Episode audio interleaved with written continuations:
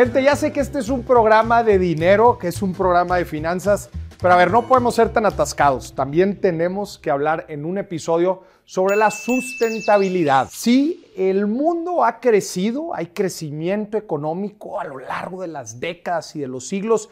Sin embargo, por mucho tiempo se ha olvidado al planeta. Y aquí en The Money Night Show no lo olvidamos. Así que estamos dedicando todo este episodio hablar de finanzas sustentables. Primero que nada vamos a estar hablando de qué significa ser sustentable hoy en día. Sí, es mucho más que solamente reciclar los popotes cuando vamos a comer, es mucho más. Pero una de las grandes preguntas o debates que hay es, ¿la rentabilidad acompaña la sustentabilidad en un negocio y en nosotros como personas? Esta es una de las grandes preguntas que tenemos. Pero a ver, tenemos que ser muy claros. Y una empresa hace mucho por ser sustentable, desde reducir el papel, reducir el uso, el uso, del plástico, reutilizar, minimizar o eliminar de plano el uso de ciertos recursos, ser eficiente con la energía, que es un punto importantísimo. Todas las empresas consumen, se trata de cómo consumimos mejor o consumimos menos. Desde eso hasta también cómo capacitan a los colaboradores. Esto es una parte importante. Al final de cuentas, la gente dentro de sus vidas también toma decisiones sustentables y la forma en que las empresas los empoderan y ponen las herramientas para que puedan reciclar, reutilizar y puedan tener una vida más sustentable, eso también cae de su lado. También el crear una oferta de valor que tenga una cadena sustentable. Sí, claro, las empresas, especialmente las más grandes, tienen una cadena de valor muy grande con muchísimos proveedores y el hecho de que ellos también pongan ciertas características y restricciones para que todos estén alineados a una vida más sustentable es de vital importancia. Ahora, ¿cómo todo esto afecta a la empresa? Ya dijimos, está, eh, encontrado el tema de la sustentabilidad con la rentabilidad vamos a ver que no tanto. Desde la relación con los colaboradores, claramente los empleados se dan cuenta cuando están en una empresa que es sustentable y que se preocupa con el medio ambiente. También ve claramente ahorros. Al final de cuentas, si eres más responsable con el uso de la energía y si reduces el uso de muchos recursos, se representa esto en ahorros para la empresa. Mejores condiciones de financiamiento. Esto es una gran tendencia a futuro. Las empresas que tienen certificaciones y que buscan ser más sustentables en su vida van a conseguir mejores condiciones en los mercados financieros. Y eso es algo importantísimo y es una gran tendencia a futuro. Vas a poder entrar a cadenas productivas en donde justamente algunos clientes te piden ser sustentable. Y desde luego que la imagen y la marca que representan hacia el mundo es algo de lo que se benefician las empresas al ser sustentable. Pero todavía hay muchas preguntas. ¿Hay un marco internacional? Que regule el tema de ser socialmente y, ambientalmente responsable? ¿Se puede medir el impacto neto del impacto al ambiente? ¿Se puede en realidad medir? ¿Habrá multas y penalidades para las empresas que no cumplen? Para todo esto tenemos dos súper invitados en el episodio del día de hoy. Víctor Treviño, que es director de Energía y Medio Ambiente en FEMSA, una empresa gigante, una de las más importantes en México, que obviamente utiliza muchos recursos, pero a la vez tiene un enfoque muy, pero muy sustentable. Y también tenemos a Chantal Chalita, que es un influencer, blogger verde y directora de sustentabilidad del grupo Sonora Grill. Restaurantes, también una línea de negocio que representa también mucho uso de recursos. Vamos a ver cómo es que ellos están dejando una, una huella más verde en nuestro planeta. Síganos, que estas son finanzas sustentables. Síganme.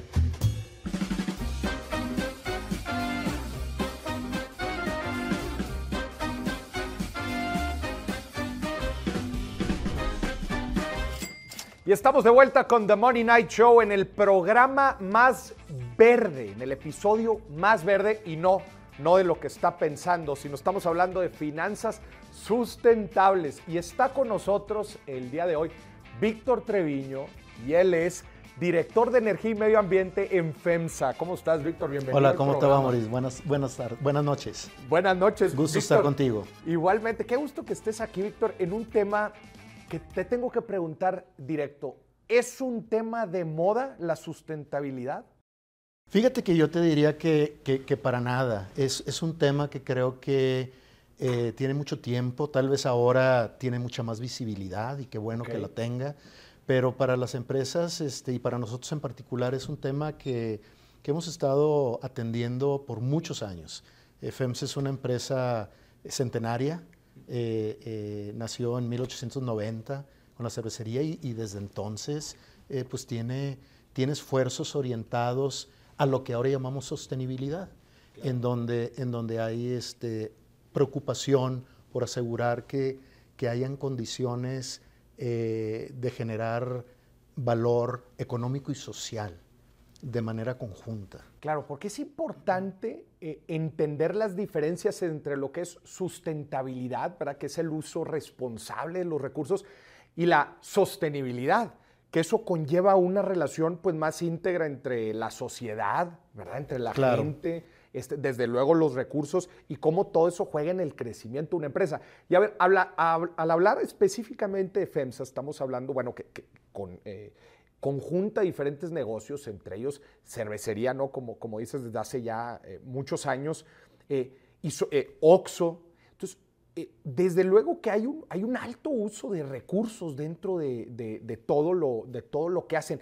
¿Cómo, ¿Cómo, has visto tú que ha evolucionado este tema a lo largo de tantos años, especialmente en una empresa que utiliza muchos recursos? Claro, pues definitivamente el, el, el darnos cuenta que tenemos que cuidar nuestro impacto al medio ambiente, es, sumamente importante. Y eso, eso te conlleva a, estar buscando estrategias de eficiencia, sobre todo inicialmente, eh, de todo tipo. Esto puede ser eficiencia en el uso de energía, eficiencia en el uso de agua, eh, verlo hacia el interior de nuestras operaciones y luego empezar a evolucionar y verlo también hacia toda la cadena de valor. Porque este, este tema es un tema que, que, que si bien pues las empresas tienen que estar gestionando al interior y en su operación, también tienen que empezar a ver cómo influyen en la cadena de valor, tanto hacia arriba con, con, con proveedores, hacia abajo con clientes y consumidores. Y, y, este tema de, sostenibilidad es un tema en donde, en donde vemos que, que, nosotros lo que buscamos es que podamos generar las condiciones para poder, eh, las condiciones ambientales, sociales y económicas para poder operar en el presente, poder crecer hacia el futuro de una manera armoniosa con el medio ambiente, armoniosa con la comunidad y con la sociedad. Víctor, ¿es rentable hacer esto que estás diciendo? Porque muchas veces la gran inquietud es decir, oye, eh, ¿cómo podemos esperar que una empresa se preocupe por todo lo que estás diciendo? cuando su principal objetivo es la rentabilidad y muchas de estas acciones quizás no de forma directa benefician las utilidades porque pues, se tiene que invertir más en, ciertos procesos o en volver, eh, en utilizar energías renovables, todo lo que, lo que gustes y mandes. ¿Es rentable ser sustentable hoy en día? Pues mira, lo que pasa es que creo que, creo que una de las esencias de, este, de esto es el punto que acabas de mencionar en donde dice su objetivo es generar utilidades. Pero la realidad es que ahorita en las empresas su objetivo es no solo generar utilidades, sino es generar un, también un valor social, generar, generar un valor en conjunto. Y entonces eh, eh, esto a lo que te lleva es en la medida en que la empresa busca con esas iniciativas eh, conjuntar su estrategia de sostenibilidad con su modelo de negocio, pues de esa manera es una empresa más, más, más exitosa y es lo que sus inversionistas, sus grupos de interés, sus consumidores cada vez más están buscando. Entonces, de esta manera la empresa tiene que estar buscando soluciones creativas, soluciones innovadoras, en donde pueda justamente lograr este, este equilibrio de generar valor económico y social. Oye, Víctor, platícame prácticas muy puntuales que ustedes estén llevando a cabo. O sea, me gusta tener ejemplos muy tangibles. Hay gente que nos está viendo que tienen empresas de todos los tamaños y que dicen, me gustaría aplicar algo de esto. Claro. ¿Cómo se ve? ¿Cómo se ve la sustentabilidad en tu negocio? Pues mira, lo primero es, es tener mucha claridad eh, cuáles son los temas prioritarios. O sea, la, la realidad de las cosas es que pues el medio ambiente es muy amplio, la sociedad es muy amplia, entonces un primer ejercicio es ver, a ver, en dónde podemos hacer una diferencia, dónde, dónde podemos realmente mover la aguja y contribuir. Entonces, esto lo hacemos mediante ejercicios de análisis de materialidad de nuestros negocios. ¿Dónde nuestros negocios pueden contribuir? ¿Qué temas son materiales para ellos?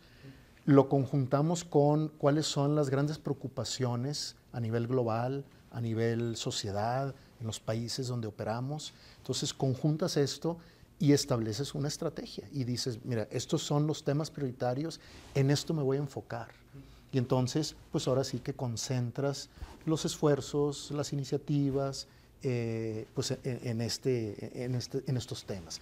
Nosotros, por ejemplo, nuestro marco estratégico de sostenibilidad eh, tiene definidos tres ejes, tres ejes fundamentales. Nuestra gente, nuestra comunidad y nuestro planeta. Y en cada uno de ellos hemos definido temas prioritarios y áreas de enfoque. Entonces, de esta manera, los esfuerzos que, que hacen las empresas, nuestros colaboradores, pues se orientan en ese sentido. Se orientan en ese sentido. Exactamente. Hace poquito escuché una cifra del porcentaje de luz, por ejemplo, que usaban los Oxos, venía de energías renovables. ¿Qué, porcentaje es? Mira, ahorita, ahorita nosotros tenemos una, una meta corporativa de lograr que el 85% de toda la electricidad, la energía eléctrica que utilizamos en todas nuestras operaciones, en todos los países, venga de fuentes eh, de energía limpia. Es Ese es nuestro objetivo al 2030. Y ahorita estamos exactamente en 61.9, 62% prácticamente de todas nuestras operaciones. En el caso de México, eh, tenemos más de 14.700 tiendas eh, OXO de proximidad que operan con energía renovable. Eh, nuestras plantas embotelladoras de Coca-Cola FEMSA operan con energía renovable y bueno, pues vamos buscando avanzar. Y lo estamos haciendo porque nos damos cuenta de la gran contribución que tiene el uso de energía renovable para la mitigación del cambio climático. El, evitar, el evitar que se, que se utilice combustible fósil que genera CO2 a la atmósfera, pues eso es muy importante. Y, y nosotros estamos comprometidos con contribuir al combate del cambio climático con esta estrategia. ¿Cómo lo están trabajando eso? Por ejemplo, los combustibles fósiles, los camiones de, de reparto. Estamos trabajando en, en, migrar eh, eh, las fuentes de energía hacia fuentes más limpias. Estamos explorando la movilidad eléctrica, estamos explorando eh, utilizar otros combustibles menos contaminantes cada vez. Y, y, y se conecta el tema de energía limpia con el tema de eficiencia.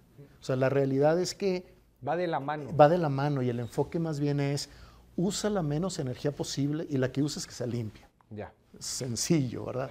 Y ahí es donde se empieza a ver parte de la rentabilidad, de, claro, del, beneficio económico que tiene el ser sustentable. Porque al final del día el ser eficiente pues te va a redituar en un, en un beneficio económico, ¿verdad? Claro. Este, y, y son las cosas que las empresas tienen que ir buscando, estrategias, nuevas tecnologías, innovación, eh, innovación tanto en, nuevos equipos, nuevas tecnologías, como en procesos, cómo hacer las cosas diferentes.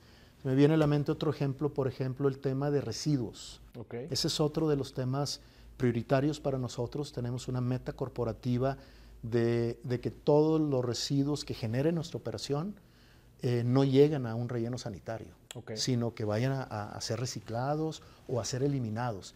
Y estamos aplicando principios de economía circular para llegar a esto. Entonces, eso significa buscar cómo eliminar un residuo que no exista. Mm. Y bueno, si existe, pues cómo es reciclable, cómo lo llevo a, donde lo debo de poder eh, llevar, pues para que... Para que se recicle. Para que se recicle. Víctor, y desde tu visión, digo, tú estás metido en, el centro de todo este tema ecológico.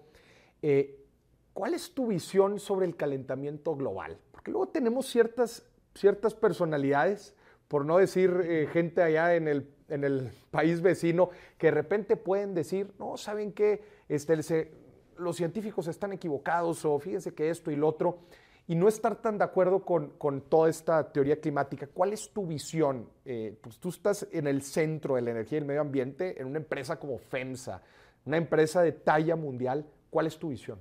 Pues mira, creemos que, creemos que el cambio climático es un, es un problema real, es un problema que ya empezamos a ver cómo se va manifestando. Eh, y, yo creo que uno de los problemas es que a veces parecía que era lejano.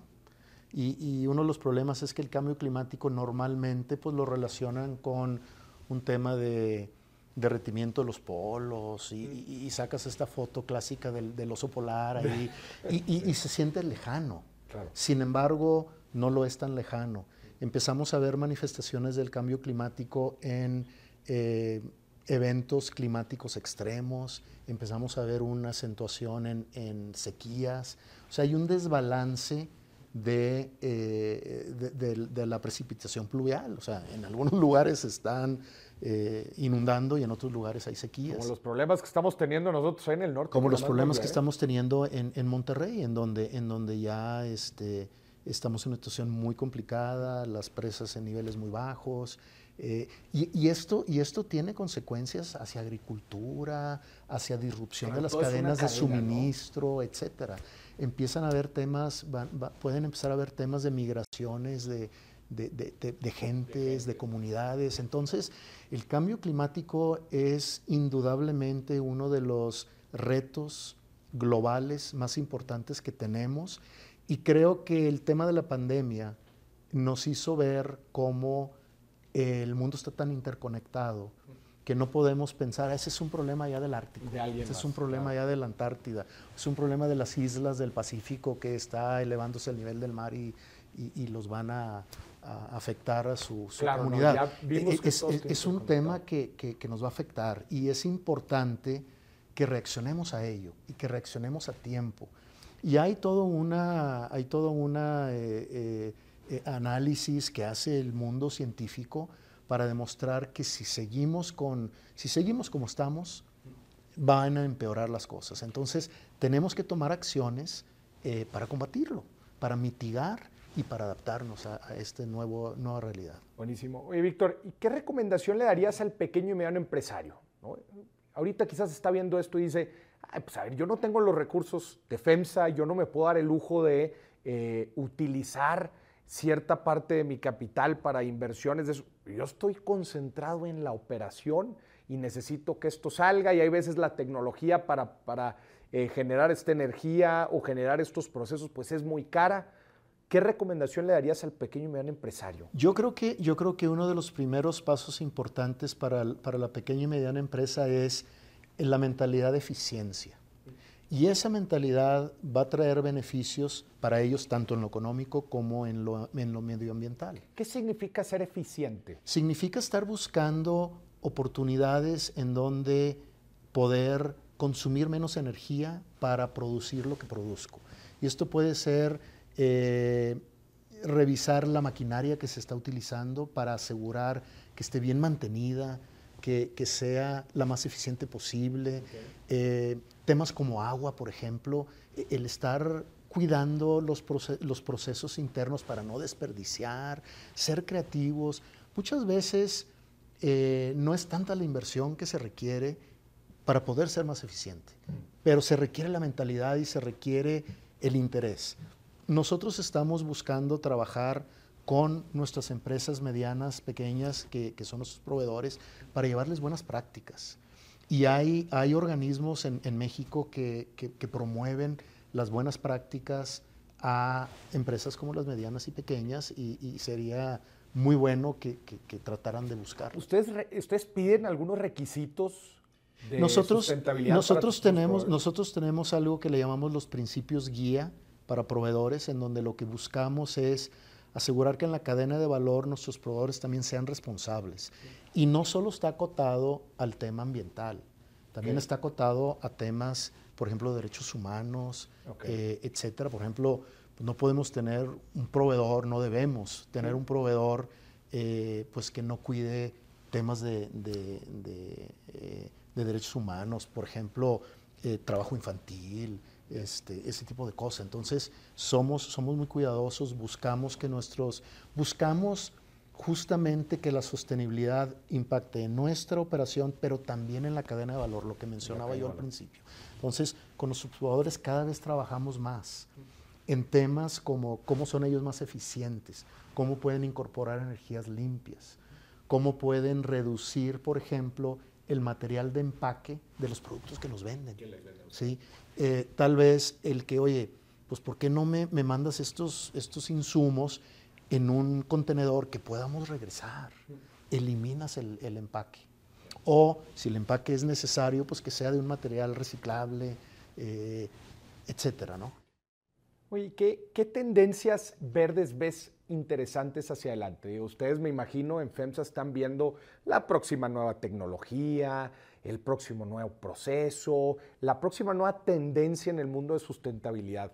¿Qué es lo que traen en mente? Pues mira, está, está muy enfocado a, combatir el cambio climático. Entonces, todo lo que sea relacionado con evitar emisiones de CO2 okay. son muy importantes. ¿Cómo miden, miden, todo el CO2 que se genera a lo largo claro, de su cadena? Nosotros, nosotros reportamos, eh, los invito a que, a que consulten en, en la página de, de FEMSA eh, nuestro informe anual. Ahí tenemos un informe de sostenibilidad y ahí reportamos eh, con estándares internacionales, GRI en este caso y, y, y, y otros, reportamos nuestra, nuestra huella de emisiones. Y entonces eh, es importante medir para poder mejorar, claro. ¿verdad? Ese, ese, viejo dicho, lo que no se mide no se puede mejorar. Entonces medimos eh, dónde están nuestras emisiones y, y, buscamos trabajar en cómo irlas reduciendo. Entonces, pues las nuevas tecnologías en movilidad, por ejemplo, creo que eso va para allá. Eso no, no se va a detener.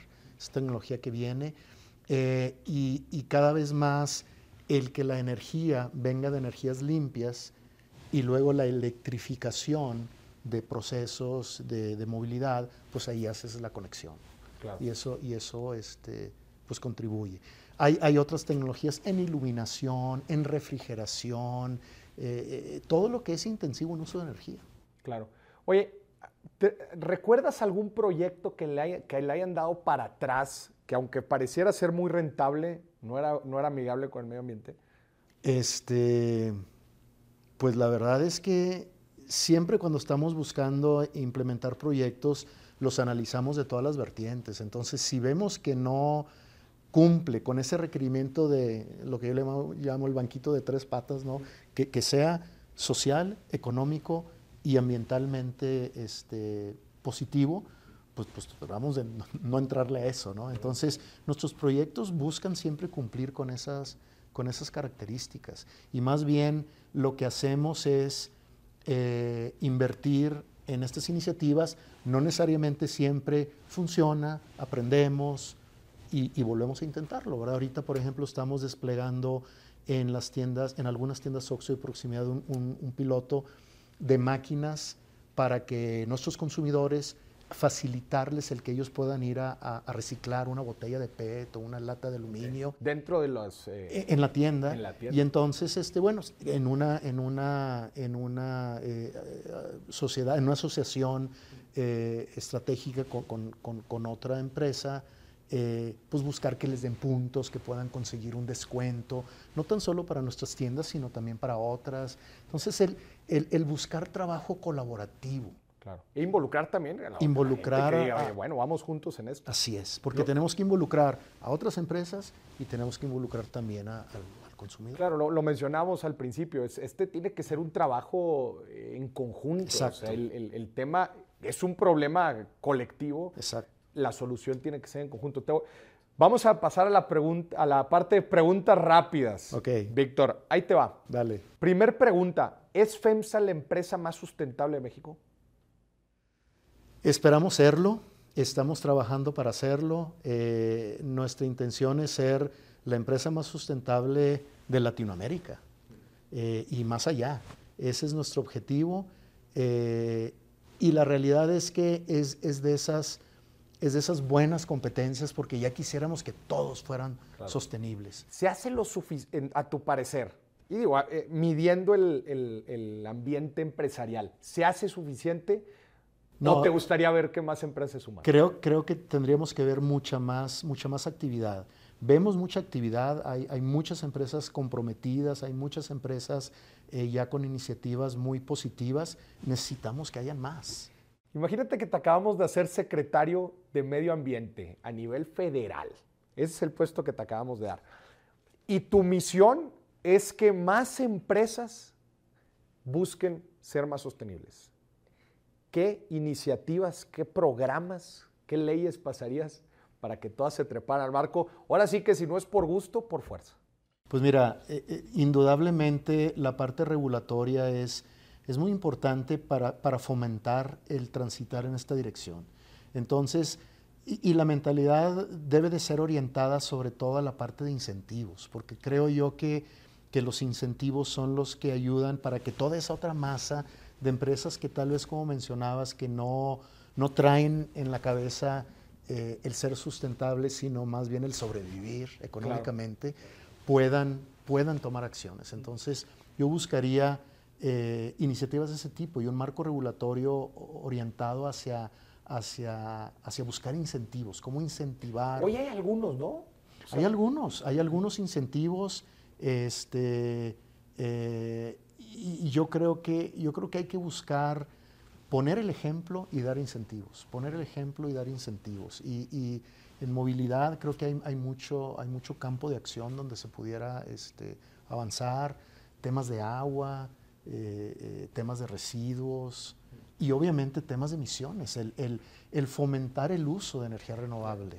Oye, ¿qué opinas de todo el tema ESG? ¿No? que es pues esta como pues certificación entre comillas estándar a nivel internacional sí. en donde se busca este ESG, que es eh, ambiental, social y gobernanza. Y gobernanza, gobierno corporativo en las empresas, que busca crear como un marco regulatorio internacional pues para certificar a las empresas y que claro. tengan ciertos beneficios tanto de inversión, este, eh, pero estamos hablando a nivel internacional. ¿En verdad ahorita sirve para algo o es más, eh, pues bueno, una banderita? No, yo creo, yo creo que sí, yo creo que sí sirve. Creo que siempre es importante tener las referencias, eh, el, el, tener, eh, el, el, ver cómo estás contra best in class, el, el, poder tener esas referencias e indudablemente el tener métricas consistentes. Creo que eso es muy importante y hacia allá vamos avanzando.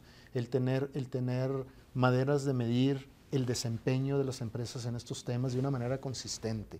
Porque luego pues pueden haber como en todo, pues quien diga yo hago parece que, que, haga mucho y realmente no haga. Entonces, eh, hay que tener métricas y hay que tener estándares para poder medir tu desempeño y tener la humildad de decir, oye, pues estoy aquí y voy claro. a establecer eh, programas, iniciativas para llegar a donde quiero llegar. Acabas de tocar un tema bien interesante. ¿Tú crees que se mide en realidad el, el beneficio de o el, o el eh, impacto ambiental neto. Es decir, yo estoy ayudando o reduciendo todo esto, pero por otro lado estoy consumiendo esto. ¿En realidad sí se hace así o no? Pues mira, cuando, cuando se establece y se mide una huella de carbono en base a los estándares reconocidos, pues estás reflejando lo que estás mandando al medio ambiente y eso incluye lo bueno que hiciste y lo, que no has hecho. Entonces, creo que por eso es importante tener estándares internacionales eh, que, permitan la comparabilidad y sobre todo que te ayuden a establecer metas. La, las metas en las empresas son importantes porque te, te, eh, te orienta el esfuerzo y, y, evita que andes dando tiros para todos lados. ¿no? Y, y, y entonces las organizaciones se empiezan a enfocar y en la medida en que te enfocas empiezas a, a mover la aguja con los resultados. Oye, Víctor, ¿y tú qué haces por el medio ambiente? Ya hablando tú como persona en tu casa. Pues mira, nosotros, y, gracias a Dios también, este, mi esposa es muy consciente de estos temas. Sí. Nosotros... Imagínate que no lo fuera. Imagínate, imagínate, ¿no? Entonces nosotros este, tenemos separación de residuos y todos los residuos nos sí. aseguramos que vayan al reciclado. Y de hecho yo ahí hago mi parte en casa, hacemos nuestra parte en casa porque separamos y mi esposa es muy cuidadosa en eso, pero luego FEMSA nos da a los colaboradores posibilidades de en, en allí recolectan separadamente y ellos ya tenemos en donde tenemos identificados los quienes recolectan eh, cada tipo de, si son plásticos, si son metales, si son este, eh, eh, vidrio, y entonces nos aseguramos que efectivamente fue a dar a un, a un reciclaje y que no fue al relleno sanitario. Claro. Por ejemplo, capturamos agua de lluvia, y la utilizamos para agua de lluvia y aguas grises de la lavandería y la utilizamos para riego de jardín. Eh, tenemos este, paneles fotovoltaicos y entonces generamos energía este, limpia para nuestro consumo. Esos son unos ejemplos. No, muy bien. Fíjate que yo, estoy impactado. Fíjate que con tantita conciencia te das cuenta de, nuestro impacto en el medio ambiente. Eh, es un ejercicio que le encargo a la gente de tarea. ¿Cuánta basura genera a la semana? Una persona. Es, impactante, es muchísimo. Y cuando uno se da la tarea, como dices, de, realmente decir, a ver, vamos a verlo, no nomás vamos a echarlo al bote, vamos a separar, empiezas a decir, ah, caray. Y entonces empiezas a tomar decisiones distintas cuando compras productos, lo que consumes, empiezas a ser más consciente. Y creo que ese es una, un tema súper importante y lo que decíamos, la influencia en la cadena de valor ahora hacia el lado del consumidor. Cómo vamos dando mensajes de esa conciencia y de decir, oye, es que hay cosas pequeñas que puedes hacer. Este, y facilitarles la vida, porque eso es clave, o sea, porque luego, para que no se quede como en este concepto de la moda o del nada más estar hablando, ¿no? De decir, oye, yo soy una empresa eh, no nada más socialmente responsable, pero también eh, responsable con el medio Exacto. Y produzco productos y proporciono servicios sostenibles. Sostenibles. Para que el consumidor pueda también ser. Este, Exactamente. Como el ejemplo que ponías de las tiendas. Mira, tanto es que aquí yo te estoy ayudando a dar ese paso verde, ¿verdad? Exacto. Porque Exacto. Un ejemplo, por ejemplo, es, es nuestra, nuestro negocio eh, de solística. Solística es una empresa de servicios logísticos integrados 3, pl y, Solística trabaja arduamente en, encontrar maneras de reducir la huella de carbono, de ser más eficiente, por ejemplo, eh, en el uso de combustible en los, en los servicios logísticos que proporciona. Obviamente, pues tiene un cliente, ¿verdad? Y ese cliente, cuando mide su huella de carbono, tiene que medir, tiene que incluir la del transporte de, sus productos. Entonces, en la medida en que Solística es eficiente, ofrece un producto más sostenible y eso es en beneficio de sus, de sus clientes. Entonces ahí se conecta, ¿no? Y entender bien la cadena, ¿no? Todo lo que está relacionado. Por ejemplo, eh, Coca-Cola FEMSA, eh, el ser, el, el, estar buscando incorporar cada vez más contenido de material reciclado en las botellas, pues es para el beneficio de sus consumidores. Y, también yo donde veo muchísimo valor es justamente eso, las grandes empresas que concentran cientos y miles de proveedores.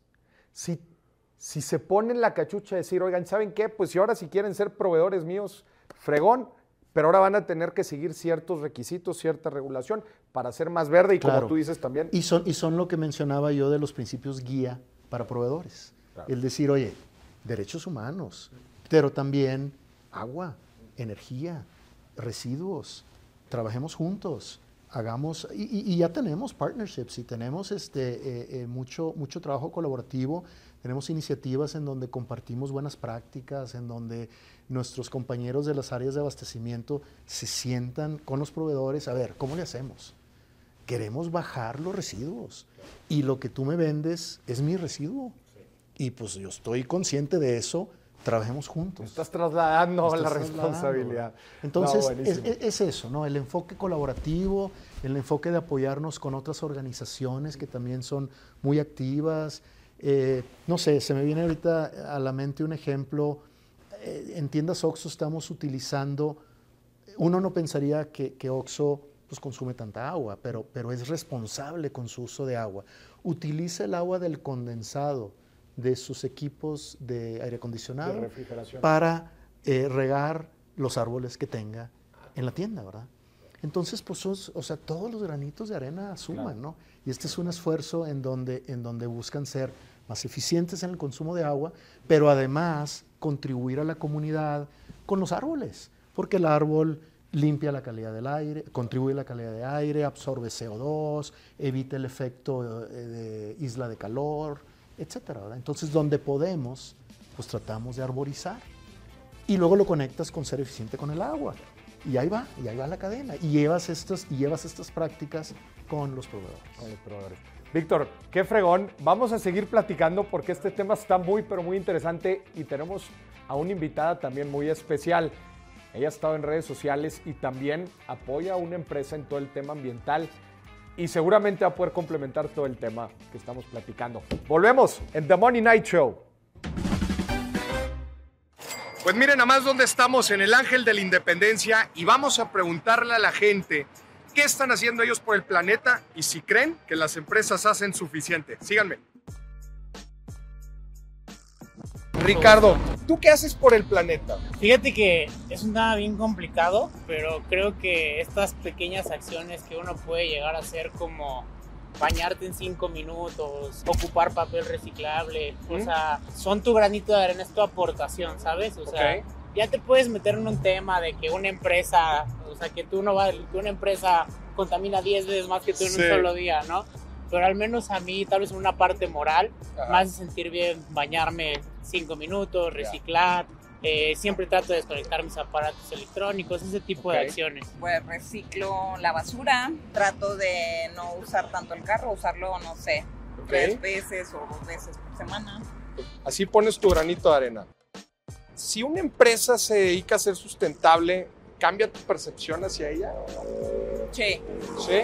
Sí, un poco sí, porque no sé, como que te da la confianza, como que te hace una conciencia, ¿no? Te cambia un poquito el chip de que esa empresa también está pues preocupada por aportar algo. Y una empresa que hace este tipo de acciones, ¿cambia tu percepción hacia ella? O sea, ¿la ves mejor? Mira, ¿O ¿Qué opinas de eso? Me causa mucho conflicto las empresas porque está todo este tema de, ser sustentables, de ser este, pues, las energías renovables, ¿no? O sea, toda la parte bonita que hay detrás. ¿Por qué te causa tema? Me causa tema porque, por ejemplo, por darte un ejemplo, está este tema de litio, ¿no? como, bueno, las baterías de litio, ¿no? Digamos que de alguna manera te están tratando de sustituir los, los fósiles, ¿no? la energía fósil. Pero luego sale la otra cara de la moneda que es que, el litio es súper contaminante cuando, cuando ya se desutiliza, ¿no? Creo que el tema es cómo le vamos a dar ese giro al capitalismo, ¿no? Realmente hacerlo sustentable, que no sea sustentable en el momento, que sea sustentable en la perpetuidad. En el largo plazo y no nada más para completar un checklist que te de una certificación, sino que en verdad sea algo. Oye, ¿tú crees que en general hacemos lo suficiente para el planeta o no? No, creo que todavía nos falta. A lo mejor como que es un poco cultural también, ¿no? A lo mejor en otros países sí, sí están un poquito más conscientes de eso. Ya. Y, este, y aquí como que a lo mejor nos falta un poquito. ¿Y tú crees que se pueden armar cierto tipo de incentivos o algo así para que las empresas busquen ser más sustentables? Sí, pero va a ser un poco, como es como te digo, va a ser un poco difícil porque las empresas lo que lo quieres ganar, no quieren perder. Pues ya se hace, ¿no? Y buscar masificar esto, ¿estarías de acuerdo? Claro, claro que sí, los recursos son finitos y tenemos que encontrar la manera de poder maximizarlos.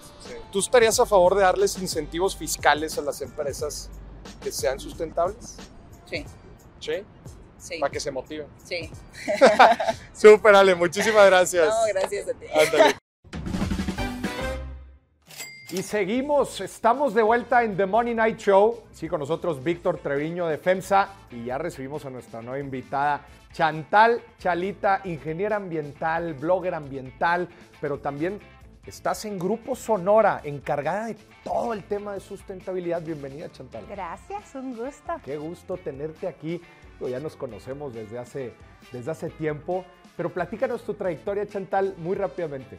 Muy rápidamente, Empecé estudiando mercadotecnia, me cambié en segundo semestre ingeniería ambiental, me gradué de ingeniería ambiental y el primer trabajo que me dieron fue de mercadóloga. No puede ser. Siendo mercadóloga, vendí mi primera consultoría ambiental sin saber absolutamente nada al Sonora Grill. Estuvo increíble porque fuimos un conejillo de India, así literal, mutuo. Experimentamos y resultó que había un mundo de posibilidades. Entonces, cinco años después, aquí estoy Seguimos, directora de sustentabilidad del Grupo Sonora Grill, y hemos logrado eh, un proyecto de economía circular del agua, en el que hemos ahorrado más de 3 millones de botellas. Hemos logrado ya meter eh, un proyecto de pesca sustentable que es Comercio Justo, donde ayudamos a 80 pescadores, eh, familias de pescadores en Veracruz.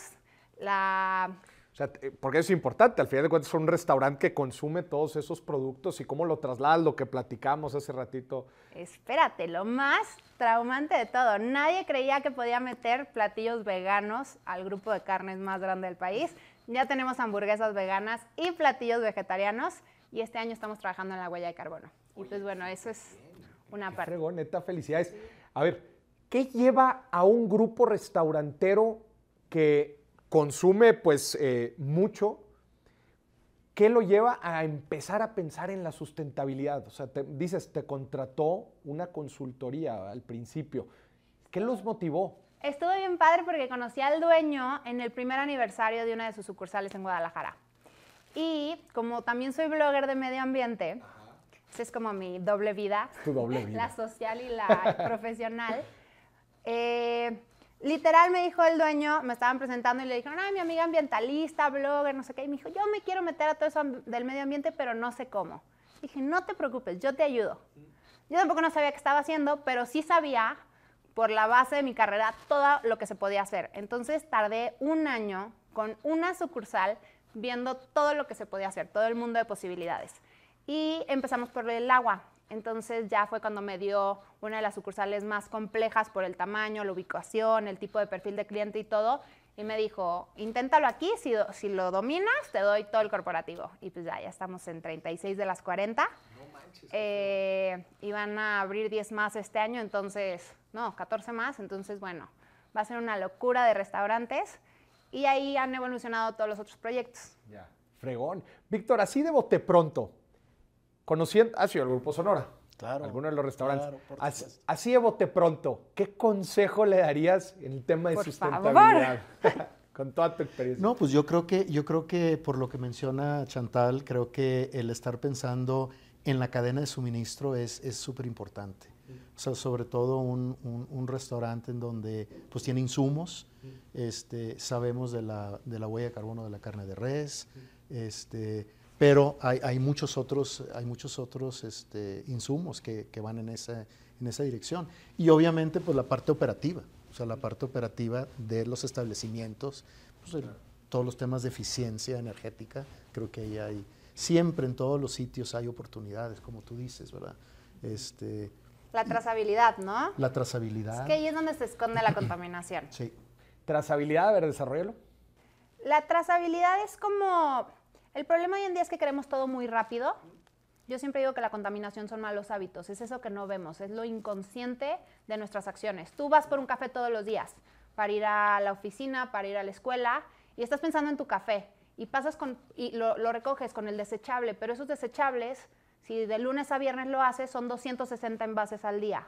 Entonces después dicen, oye, no, no es plástico, es cartón. Oye, pero el cartón es un árbol, entonces ¿cuántos árboles estás talando por un café? Y multiplicado por muchísimas acciones, pues es una locura, ¿no? Entonces la trazabilidad es ver la historia completa. La Yo historia siempre de lo que digo consumes. que no veas productos ni servicios, ve historias. Porque si ves historias, te puedes empezar a hacer las preguntas correctas. ¿Dónde empieza?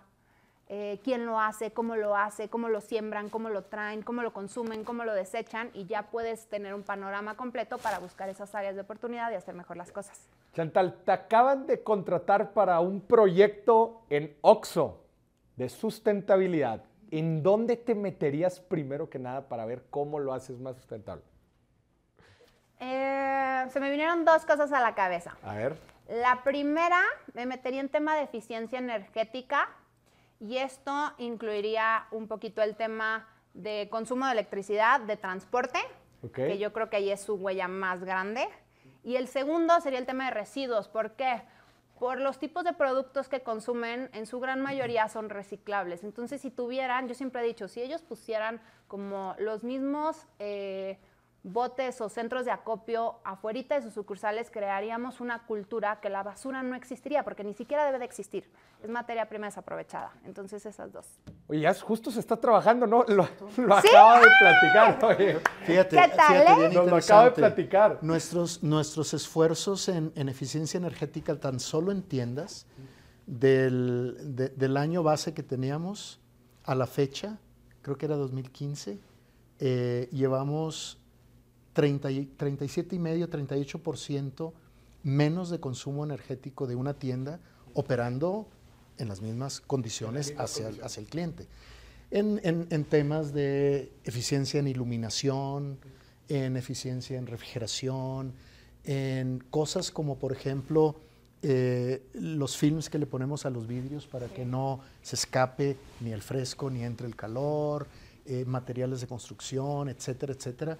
O sea, hay muchos, o sea, la tienda pues tiene muchos consumos. Entonces, hay, hay tiendas, o sea, se monitorean todos los consumos y buscas las oportunidades en, en, en, la máquina refrigeradora, en, todo. Entonces, ese es, uno de los temas. Y el otro es el ejemplo que te había dicho, ¿no? de, verdad me emocioné de mí, que me gané mi trabajo, ¿eh? Le no, bien, lo tienes, lo tienes Entonces, Y, y lo interesante de la eficiencia es que es un esfuerzo permanente.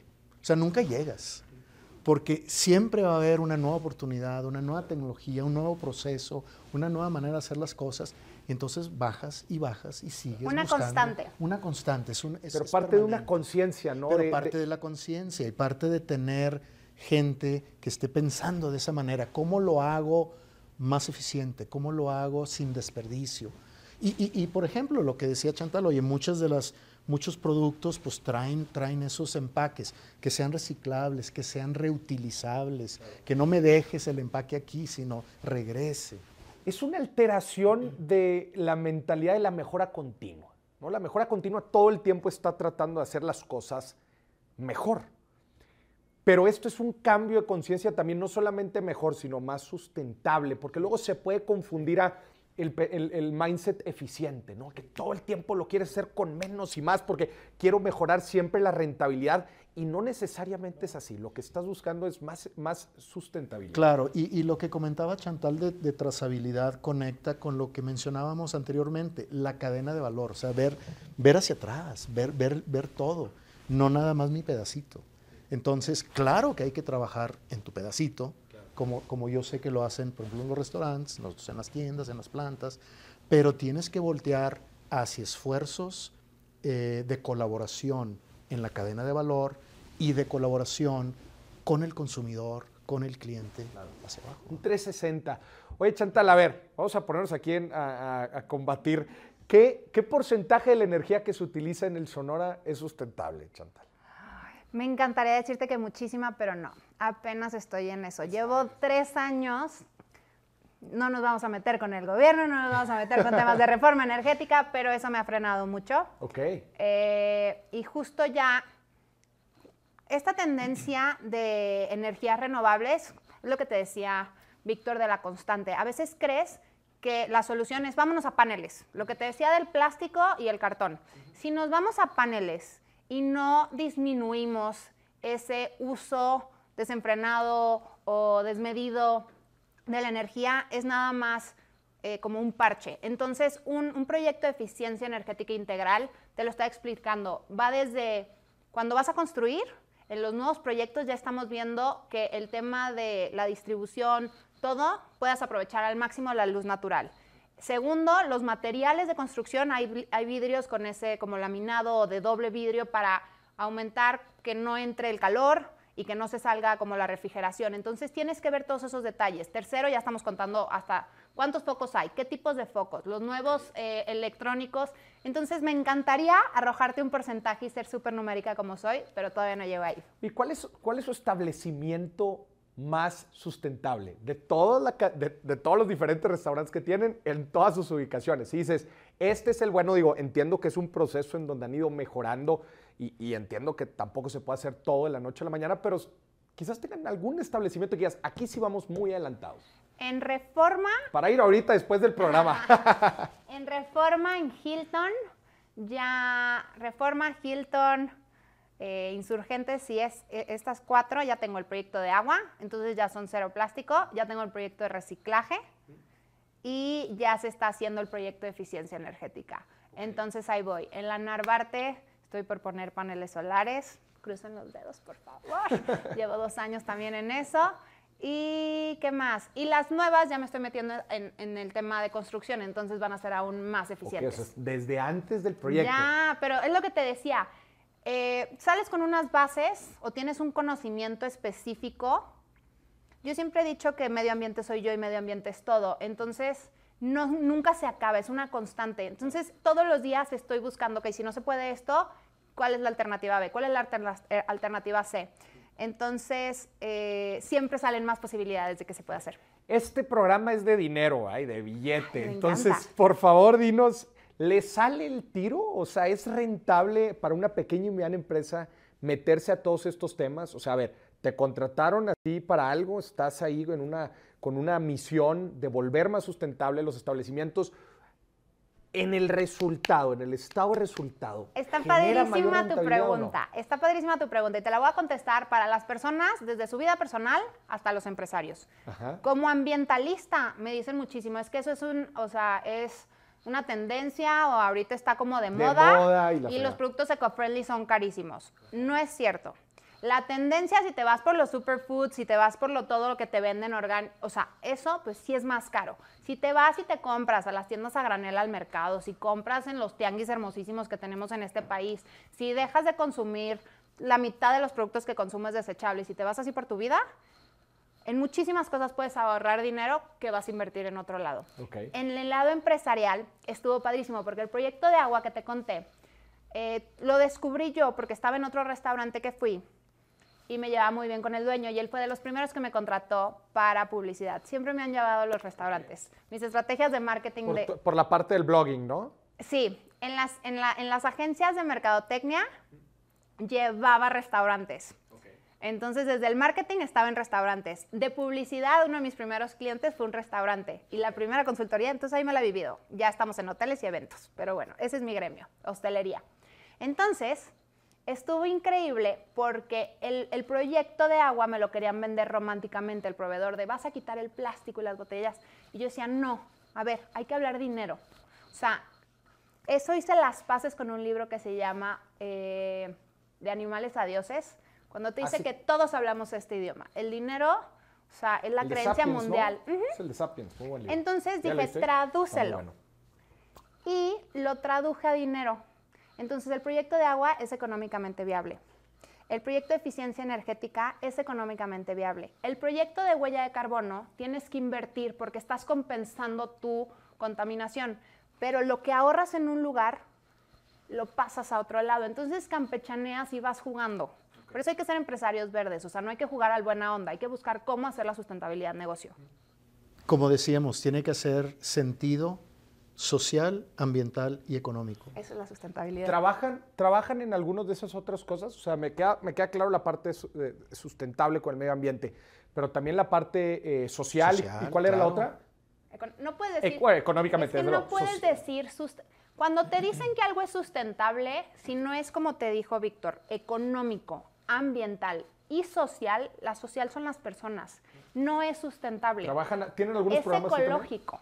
Si solo, si solo te enfocas en hacer un bien por, lo- por, la- por el medio ambiente, es un proyecto ecológico. Si solo te estás enfocando en hacer eno- negocio, es un proyecto económico o financiero. Si estás preocupado por la sociedad, por las personas, es un proyecto social. Si tienes las tres, ya es Exacto. Y entonces yo creo que ese es el enfoque que tienen que dar las empresas. O sea, verlo, verlo holístico en ese sentido. Y entonces, pues tienes iniciativas que van complementándose.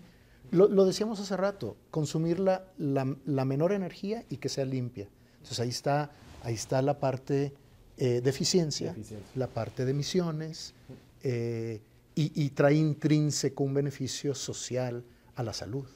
Claro. Y, y lo complementas con otras estrategias, porque llevas estos, estos conceptos a la comunidad, haces labores de voluntariado, haces labores de, de apoyo a grupos marginados, etcétera. Entonces, todo eso va complementando tu enfoque sostenible. Sostenible. De ahí nuestros tres ejes. Claro. Oye, Chantal, a ver, tú estás muy pegada también en redes sociales, ¿verdad? Y redes sociales es estar cerca de la gente, de lo que opinan, de lo que piensan. ¿Cómo ves el tema ambiental en redes sociales? Me- lo que más me gusta de lo que hago es que mi perfil es súper polémico. Es como que no encaja, ¿Por ¿no? qué? Porque no me ves si soy una típica ambientalista, no tengo el estereotipo. Entonces, mi plataforma está increíble en el aspecto de que es un estilo de vida. Ser ambiental es un estilo de vida. Entonces abarco todo. Así como yo lo voy descubriendo, mis seguidores lo van descubriendo conmigo. Ok. Entonces, ¿cómo lo veo? Como juego a la abogada del diablo y estoy entre los dos lados, está padrísimo porque me entero muchísimo de lo que quieren, de lo que buscan, de lo que están en contra, de lo que me creen y lo que no me creen. Entonces está padrísimo porque soy como este filtro, por ejemplo, de 10, eh, obviamente también en el tema de blogger trabajo en tema de publicidad con marcas, de 10 marcas agarro 5, con las cuales estoy, como se dice, enterada del trasfondo, estoy de acuerdo y va congruencia con mi, con mi filosofía y todo, y sí canalizo esa información y la reciben bien. Si me quiere llegar un producto y no, y no va, yo ya sé que van a regresar, así me van a bombardear a decir, no, por ahí no va. Entonces está padrísimo porque volteo acá y les digo, es que así no funciona, es que no lo hagas así, es que, entonces es, es, es una plataforma de, ¿cómo se diría? El estudio de mercado más increíble el que más hay. increíble de todos. A ver, ¿se vale ser un ambientalista a medias? Esa es una gran pregunta que siempre he tenido. A ver, o sea, eh, decir, La pues pregunta yo soy... sería, ¿cómo eres un ambientalista completo? Ahí empieza todo. Por eso creé la campaña Ambientalista Imperfecto. ¿Cómo te Eso, imaginas, Moris, se un vale ser un ambientalista ambien- perfecto? Un ambientalista perfecto. O completo, tú dijiste completo. Sí, completo o perfecto. Me gusta, me gusta el concepto. Pues me imagino que es una persona congruente, ¿no? Con, con lo que dice ah, y hace, ¿no? O sea, y, obviamente es una persona muy consciente de los recursos que utiliza a lo largo de toda su vida y trata de maximizar eh, todo lo que hemos estado platicando, eh, la reu- reutilización de recursos, tratar de dejar el menos desperdicio posible, medir constantemente su huella de carbono, este, y trabajar constantemente en una, en una quizás lucha interminable a llegar a reducir al máximo nuestra huella ambiental. Eso es lo que yo creo que es un, un un Ambientalista, ambientalista completo. completo. ¿Qué opinas tú, Víctor? Quiero escuchar primero tu opinión. No, bueno, digo, Luego me aviento yo es, ahí. es que de nuevo, creo que, creo que es el, el estar consciente de- del impacto al ambiente en, las, en, las, en, en la operación, en, en lo que haces, es fundamental. Y entonces el, el buscar cómo, cómo compensar, cómo mitigar, pero de nuevo, yo lo sigo viendo en ese contexto integral de lo económico y lo social. O sea, eh, no sé, tal vez un ambientalista extremo pudiera querer sacrificar temas sociales o temas económicos y yo creo que el equilibrio es lo que, es lo que da el, el mejor resultado para todos. Entonces, en la medida en, la medida en, que, en que aseguramos verlo, verlo de esa manera integral, logramos avanzar. Porque si no, pues también te vas topando y topando y topando y, y no logras hacer nada. Entonces, este, más que idealizar un tema ambiental, Lo tienes que es, hacer- es aterrizarlo en algo que realmente puedes implementar y que tenga estas vertientes eh, que lo hacen factible. Digo, a mí el ejemplo más, más eh, que, que me llega a la mente, así de decir algo que, que es demasiado hipócrita, por ejemplo, sería el ver un vegano no con algún artículo de piel. Digo, yo sé que es otro tema, ¿verdad? Pero ver algo así dices, oye, espérame, ¿va? o sea, claramente está siendo incongruente con lo que, con lo que piensas. Esto llevado al tema ambiental, esa que, Es que a mí, por ejemplo, yo no coincido con eso. Ve. ¿Cómo no? No Me voy a aventar. ser. ¿Estás listo? Aquí viene. Pongan atención. Venga. Ok, imagínate que desde que me cambié de carrera, la coordinadora, la coordinadora me dijo, no tienes el perfil. ¿Te dijo eso? Así. Entonces, por poco no me cambié de carrera, pero soy bien necia, entonces me metí.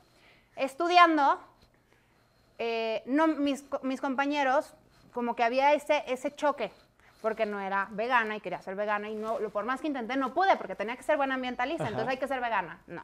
Estaba súper metida en Greenpeace y todas esas cosas, pero no me gusta pelearme tanto, me gusta conciliar. Entonces decía, yo no puedo ser de estas activistas de esa manera, entonces no.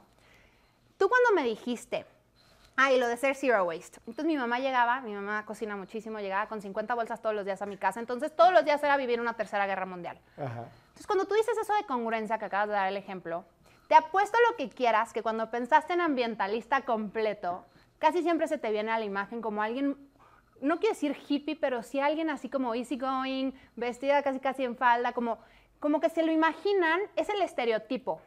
Pero no necesariamente, eso no Es eso que es a lo que voy.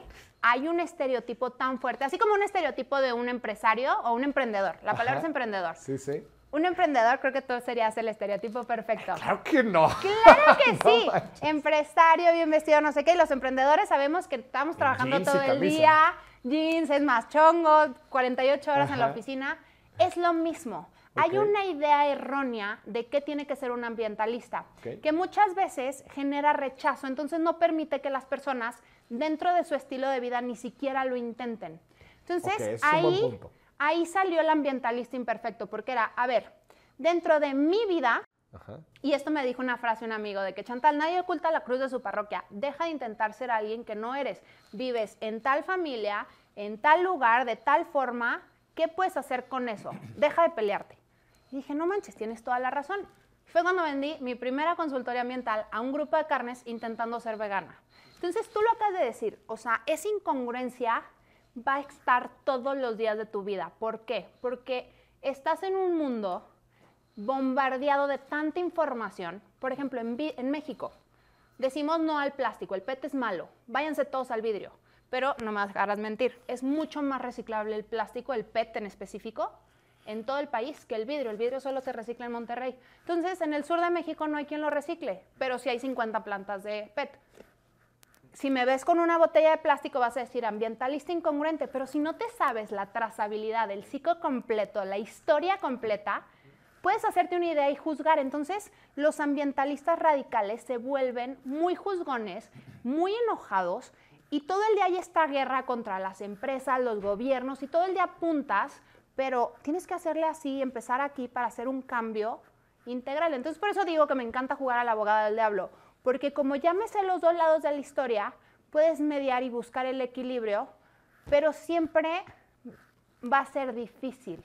No difícil, complejo, porque está muy fácil hacer las cosas mal. De- Desde luego, y también tenemos que tomar en cuenta que ya vivimos en- bajo una estructura, ¿verdad? Bajo un sistema en donde ya hay ciertas cosas establecidas que, eh, eh, obviamente, desde luego, los productos y servicios que consumimos, que es un camino en el que vamos, en donde estamos buscando que cada vez se haga más, más sustentable.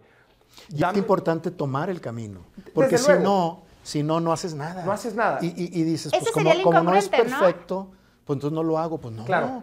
O sea, a- a- contribuye aunque sea dos granitos, pero Y- contribuye, haz lo que puedas. El Sigue vegano. buscando las oportunidades y vas avanzando. Exacto, o sea, sí, eh, eso es con lo que me quedo muy puntual del, del- del ambientalista imperfecto, ¿no? Que es esta persona que si bien no lo está haciendo todo bien, va en un camino de mejora continua, constante, para cada día tratar de hacer las cosas un poco mejor. ¿Estás de acuerdo? Como ¿Estás de acuerdo con esa definición? Quien seas, a lo que te dediques. Últimamente traigo una modita de hacer, hago el ridículo a favor de la gente para que se ría un rato y lo tome en serio, pero hago miércoles de profesión, entonces un día de doctor, otro día de maestra, porque el ser ambientalista no es una profesión o no es, es nada más ser consciente que eres parte del todo. Entonces, no, no se puede hablar como si fuera una persona específica. Todos somos ambientalistas porque todos somos parte del medio ambiente. La diferencia es que si estás dormido o estás despierto, si estás haciendo algo o no estás haciendo algo. Entonces, mi definición de incongruencia sería, ok, tú ya sabes que el problema está, el, perdón, el planeta la está pasando mal, es tu casa y lo que esté pasando allá afuera es como la pandemia, pero 100 veces peor. Lo que le está pasando al mundo no le está pasando al mundo. Tú eres parte de él, entonces te va a pasar a ti. ¿Estás haciendo algo o no estás haciendo algo? Eso es ser un ambientalista. Les voy a hacer una pregunta. Perdón, ibas a decir. Sí, bueno, creo que, creo que, lo, que lo que menciona Chantal es muy importante porque la sostenibilidad no es de un grupito de la gente de sostenibilidad o de un área, es de toda la organización. Estoy, estoy ahora comentándolo a nivel las organizaciones, las empresas. La clave es que todo mundo tenga una mentalidad buscando esas oportunidades. Claro. Entonces tú puedes estar hablando con el área de abastecimientos y ellos tienen un rol para contribuir a la sostenibilidad, pero puedes estar hablando con el área de mantenimiento, ellos tienen un rol. Producción, ventas, etcétera. O sea, cada área de la organización debe de estar buscando cómo contribuyo yo a, esas, a esos objetivos. Y eso nos conecta al tema de la importancia de las metas, porque las metas te jalan, Claro. las metas te dicen el rumbo, te dicen el camino, para que los esfuerzos se, se- se direccionen adecuadamente y obtengas sinergias y, y etcétera. Entonces, eh, y, y que no sean esfuerzos aislados, sino que sean esfuerzos coordinados hacia, un, hacia una dirección. Les voy a hacer una pregunta que me carcome a mí todas las noches y que no me deja dormir. En realidad, lo que nosotros hacemos en nuestro día a día, eso de separar la basura, usar menos agua, apagar las luces cuando nos vamos, dejar de usar popote y dejar de usar bolsas de plástico. Y todo eso, sumado a lo que buscan hacer todas las empresas, pequeñas, medianas y grandes, desde su opinión y su experiencia, en realidad está generando un cambio al grave problema ambiental? O seamos sinceros, estamos tratando de tapar el sol con. Amo tu pregunta. Tú eres financiero, así de sencillo. En una empresa, en un negocio, ¿cómo se miden las ventas, la utilidad? ¿Cómo se mide la utilidad? Pues como porcentaje de las ventas, En ventas. ¿Y las ventas quién las compra? pues los clientes. Entonces, si cada uno de nosotros hace un cambio, la, la demanda le dice a la oferta que quiere. En marketing siempre decimos, es de adentro hacia afuera de afuera hacia adentro. Entonces, si tú haces una decisión diferente, tú le estás diciendo al mercado que quieres algo diferente. Entonces, le estás diciendo a las empresas, a los gobiernos. Me encanta porque esto platicé en mi último TED. Puse la historia de la tortuga, el video de la tortuga. Ok, ¿cómo hacer la sustentabilidad negocio? Todo empezó con una tortuga, lo del popote. Una chava o un chavo, la verdad es que no sé, una persona estaba en una lancha, vio una tortuga con un popote en la nariz, decide grabarlo en ese momento. Lo sube a redes sociales. Cientos de millones de personas lo vimos. Entonces, esas personas empezamos a ir a los restaurantes y empezamos a decir, no quiero popote, gracias. Entonces, los restaurantes empezaron a decir, "Eh, el cliente ya no quiere este popote, tengo que buscar otro tipo de popote porque hay bebidas que necesitan popote. Entonces las industrias dijeron, "Eh, ya no quieren ese popote. Popotes de aguacate". plástico. Tengo que buscar cómo hacer otro popote. Y los gobiernos, fue tanta la presión social que hicieron leyes antipopotes. ¿Puedes cambiar Me el encantó mundo? tu respuesta, pero no era la pregunta esa. Tú sabes cuál es la, La- la- pregunta. la- yo, yo lo que te diría es, yo lo que te diría es, sí, todo contribuye. No es perfecto, pero contribuye. El hecho de que, de que el día de hoy hayan empresas que buscan ser más eficientes, contribuye. Y el día de mañana va a haber alguna más, van a haber dos más, y, es, y, ese es el camino. O sea, tenemos que seguir siendo constantes y buscar avanzar. Sí sirve el, el ser responsable con los plásticos, sí sirve el que separemos y lo dirijamos a algún lugar eh, que sea para reciclar y que no vaya al relleno sanitario.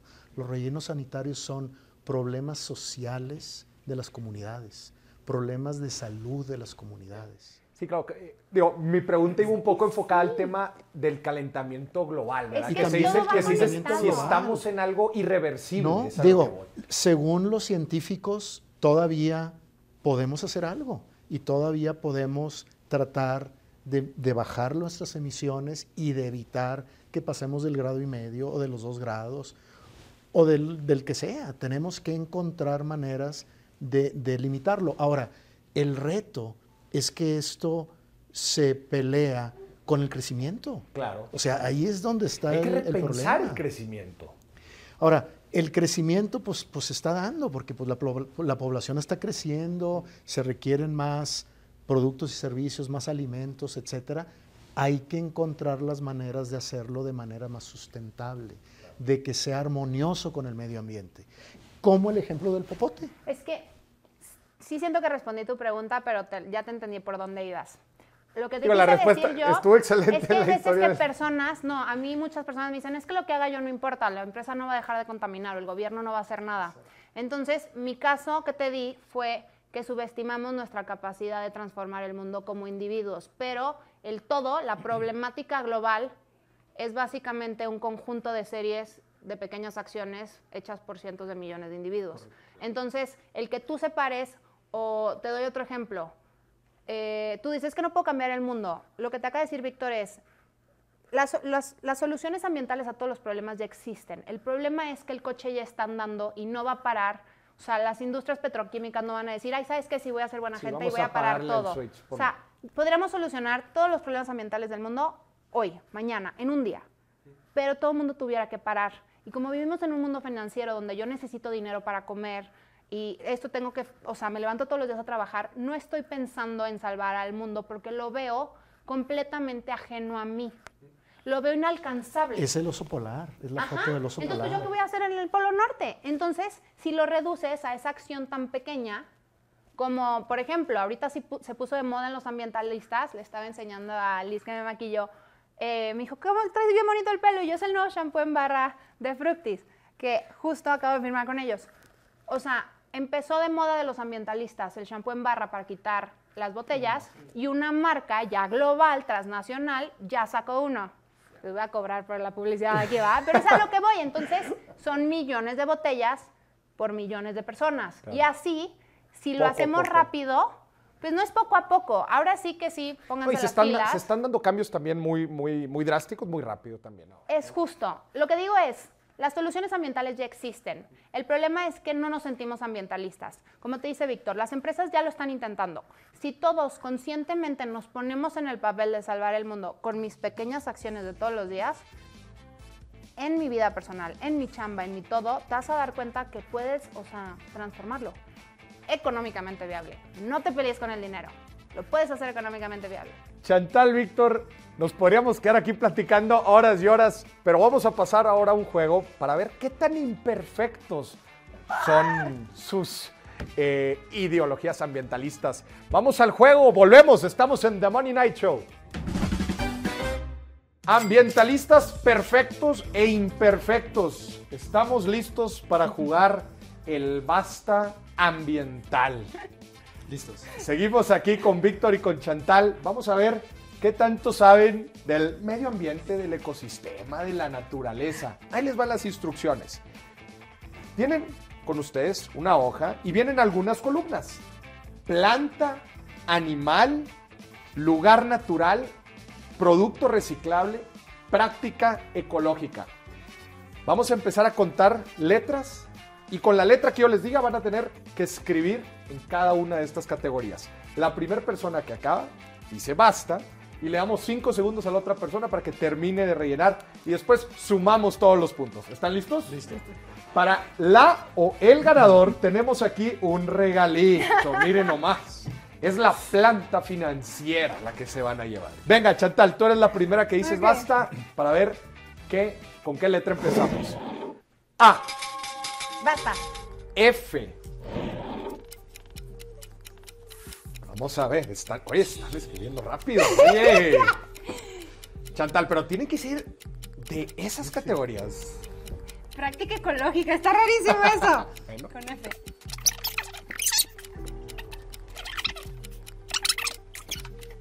Diez segundos. 9, 8, 7, 6, 5, 4, 3, 2, 1. Es que nos igual con lugar natural. Oye, muy bien. Oye, pensé en Al- Florida, ¿se vale? Oye, los dos se quedaron sin lugar natural. Pero a ver, Chantal, ¿qué escribiste? En planta. Ficus. Ficus. Ficus es una planta. A ver, productor, señor productor, ¿nos puede confirmar? Correcto, ficus es una planta. Animal. Foca. Foca. Lugar natural, no escribiste nada. ¿Tú qué escribiste en planta, Víctor? Flor. Una flor. Animal. Foca. Foca también. Lugar natural. A ver, producción, un lugar natural con F, si nos los pueden mandar, por favor. Producto reciclable, foco. Producto reciclable, foco. Es porque lo dijiste, te me copió, ¿eh? No, no, ya lo tenían escrito, es ya lo tenían escrito. Ya lo sé. Práctica ecológica, Fomento al reciclaje. fomentar el reciclaje. Fomentar el reciclaje. Oigan, se andan copiando. No. No, great minds Oigan, think alike. Yo creo que están empatados. Vamos a la siguiente letra. Bien. Oigan, para que se separen tantito, ¿eh? porque están muy empatados. Entonces, 4 y 4. Le toca a Víctor. Vamos a empezar. A. Basta. D. D de dedo.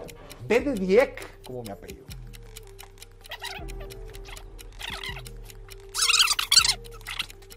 Diez. Nueve. Ocho. Siete. Seis. Cinco. Cuatro. Tres. Dos. Uno.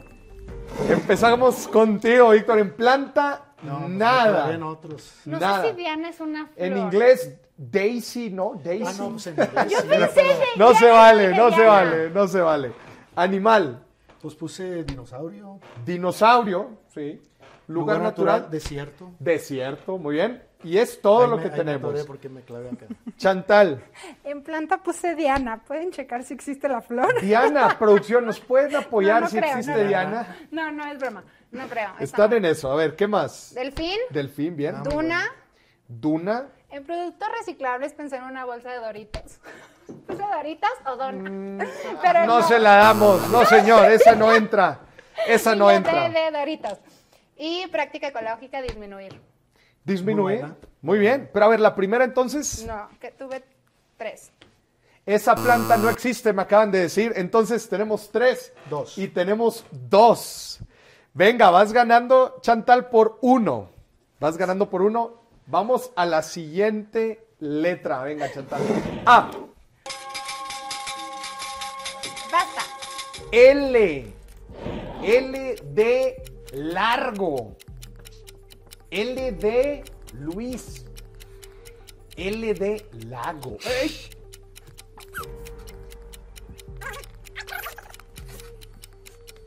Venga, venga, están muy clavados, están cerca. Basta. A ver, Chantal, ¿qué tenemos? Planta. Laurel. Laurel, bien. Animal. Lagartija. Lagartija, bien. Lugar, natural. Ya había puesto lago cuando lo dijiste. Lago, ya la tenías. lagunilla. Eh, Producto reciclaje. pues, la lana. Lana, muy bien. ¿Y práctica ecológica? Limpiar. Limpiar. Muy bien, La todas entran. considerarías una práctica ecológica. Todas, siempre y Limpiar cuando, playas, siempre cuando bueno, no utilices playas. mucha agua. Venga, Víctor, ¿qué tenemos? Planta. Lirio, Lirio, león, león, lago, lago, ladrillo la, producto reciclado, ladrillo. Muy bien. y la última no fue limpieza. 4 y 5. Vamos por la última ronda. Víctor, empezamos en A. Basta. M de Morís. Esta es la última oportunidad para que Víctor remonte. Y viene el conteo de votos. Ah, no, de puntos.